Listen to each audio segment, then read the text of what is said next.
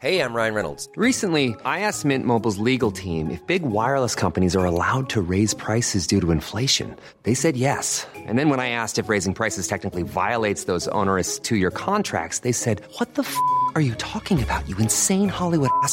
So to recap, we're cutting the price of Mint Unlimited from $30 a month to just $15 a month. Give it a try at mintmobile.com slash switch. $45 upfront for three months plus taxes and fees. Promo rate for new customers for limited time. Unlimited more than 40 gigabytes per month. Slows. Full terms at mintmobile.com.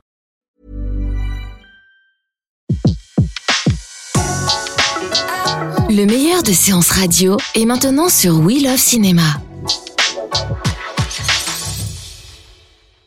Dans notre histoire du cinéma, nous revenons sur la genèse de 2001, l'Odyssée de l'espace de Stanley Kubrick, à l'occasion de la ressortie du film le 13 juin en 70 mm et version restaurée 4K. Cannes, 13 mai 2018. Dans la salle Bussy pleine à craquer, le public attend, fébrile, l'événement de ce 71e festival. La projection en 70 mm de 2001, l'Odyssée de l'espace, dans une nouvelle copie supervisée par Christopher Nolan. À l'entrée de la salle, chaque spectateur reçoit le dossier de presse du film, une reproduction à l'identique de celui distribué en 1968. Nolan présente cette projection, accompagné de Katerina Kubrick et de Yann Arlan, beau-frère et producteur de Stanley Kubrick. Puis soudain, les lumières s'éteignent, le silence envahit la salle, les premières notes d'Ainsi par les Zarathustra de Richard Strauss retentissent, le spectacle peut commencer.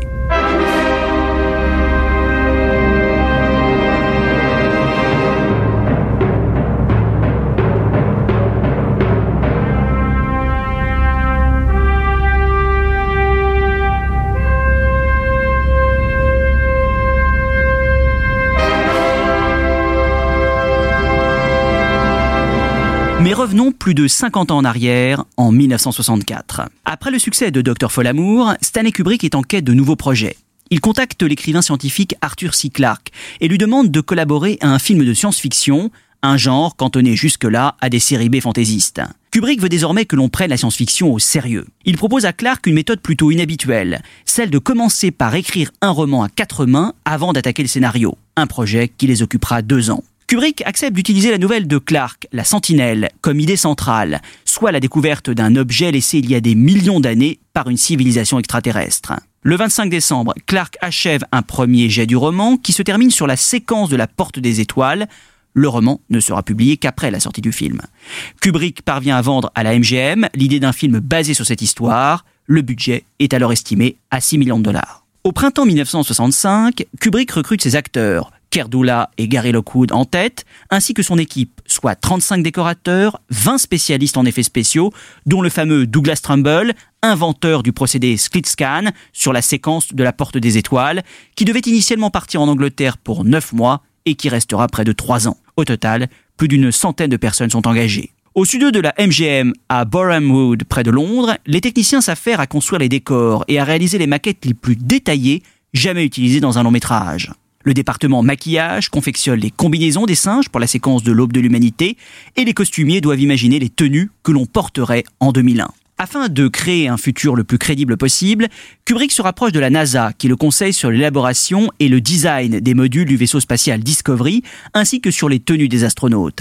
Rappelons qu'à cette époque, la conquête de l'espace battait son plein, théâtre de la lutte sans merci que se livraient les Américains et les Soviétiques.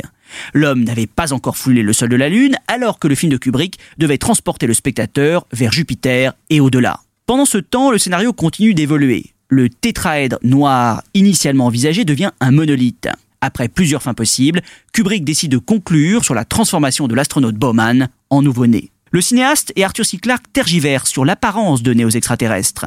Il décide finalement de ne pas les montrer. Quant à l'ordinateur HAL, qui supervise toutes les opérations du vaisseau Discovery et réputé infaillible, il sera représenté par un œil rouge, habité par la voix glaçante et monocorde de Douglas Rains. Open the pod bay doors, Hal.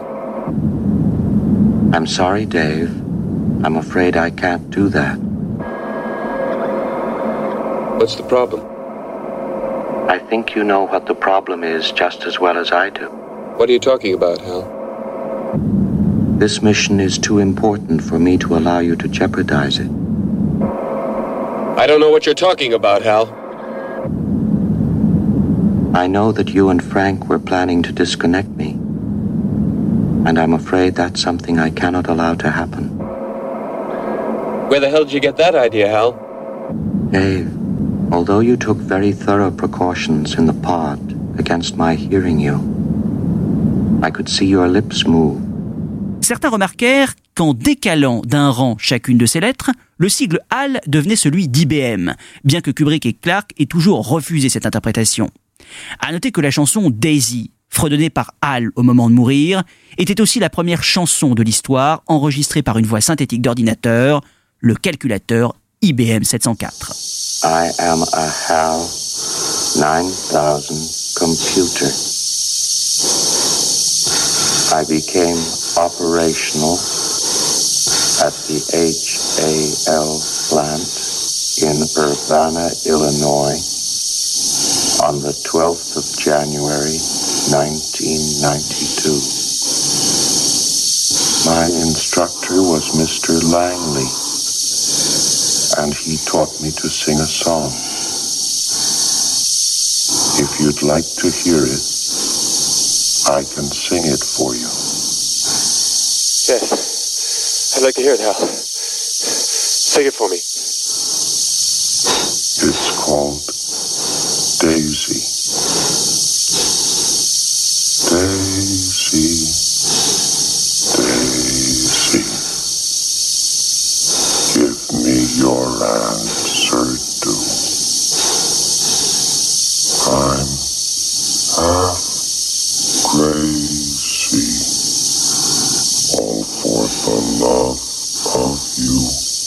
Le 29 décembre 1965 est lancé le premier clap dans les studios de Shepperton, suffisamment spacieux pour accueillir les immenses décors de cette production à nul autre pareil.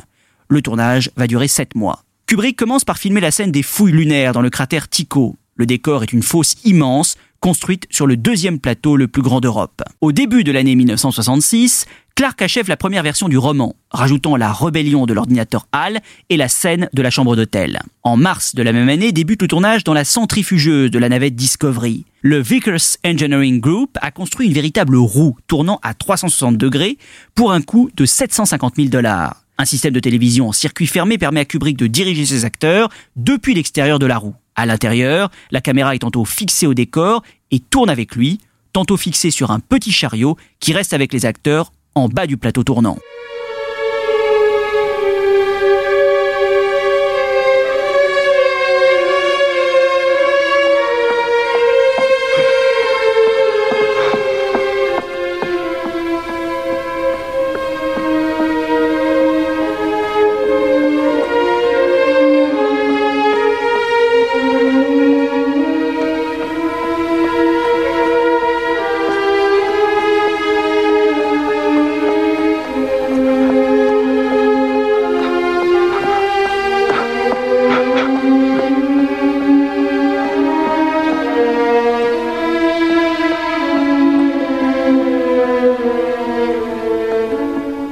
Avec son exigence désormais légendaire, tenait absolument à ce que les câbles qui soutenaient les acteurs et les cascadeurs soient parfaitement invisibles lorsque les astronautes sont supposés flotter dans l'espace.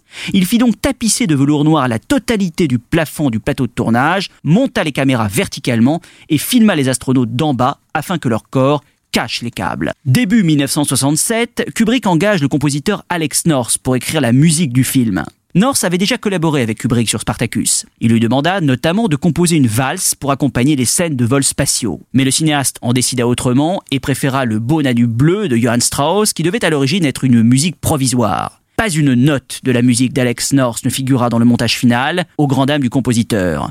Ce à quoi Kubrick répondait lapidairement Pourquoi utiliser des morceaux moins bons quand on dispose de tant de grandes œuvres de musique orchestrale du passé et d'aujourd'hui?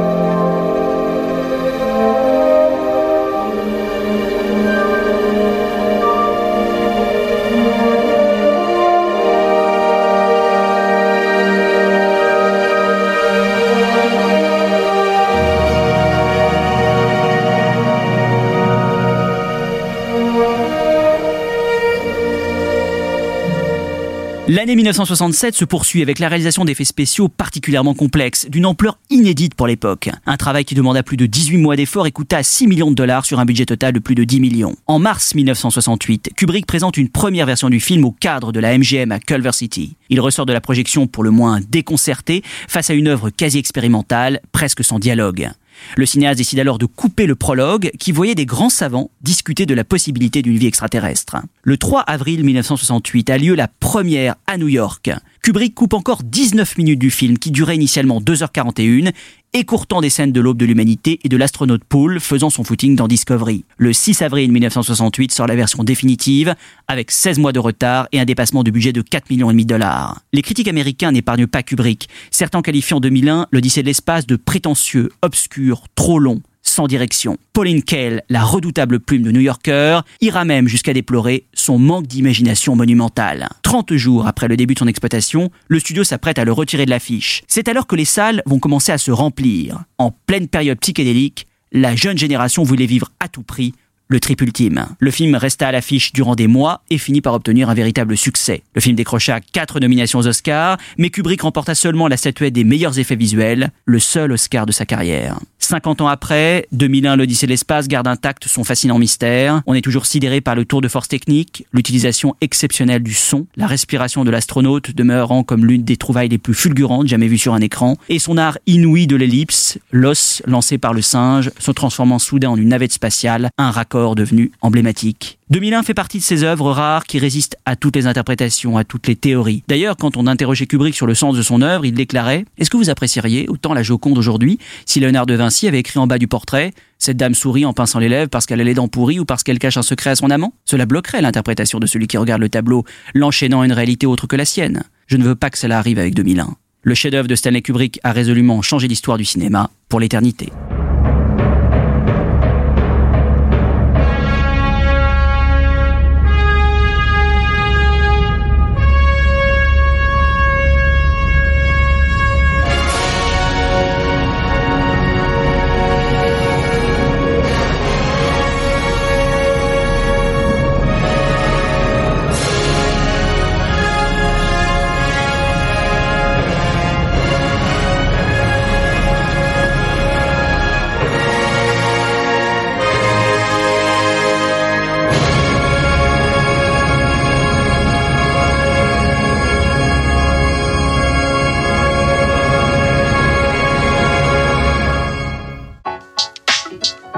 Retrouvez l'ensemble des contenus séances radio proposés par We Love Cinéma sur tous vos agrégateurs de podcasts.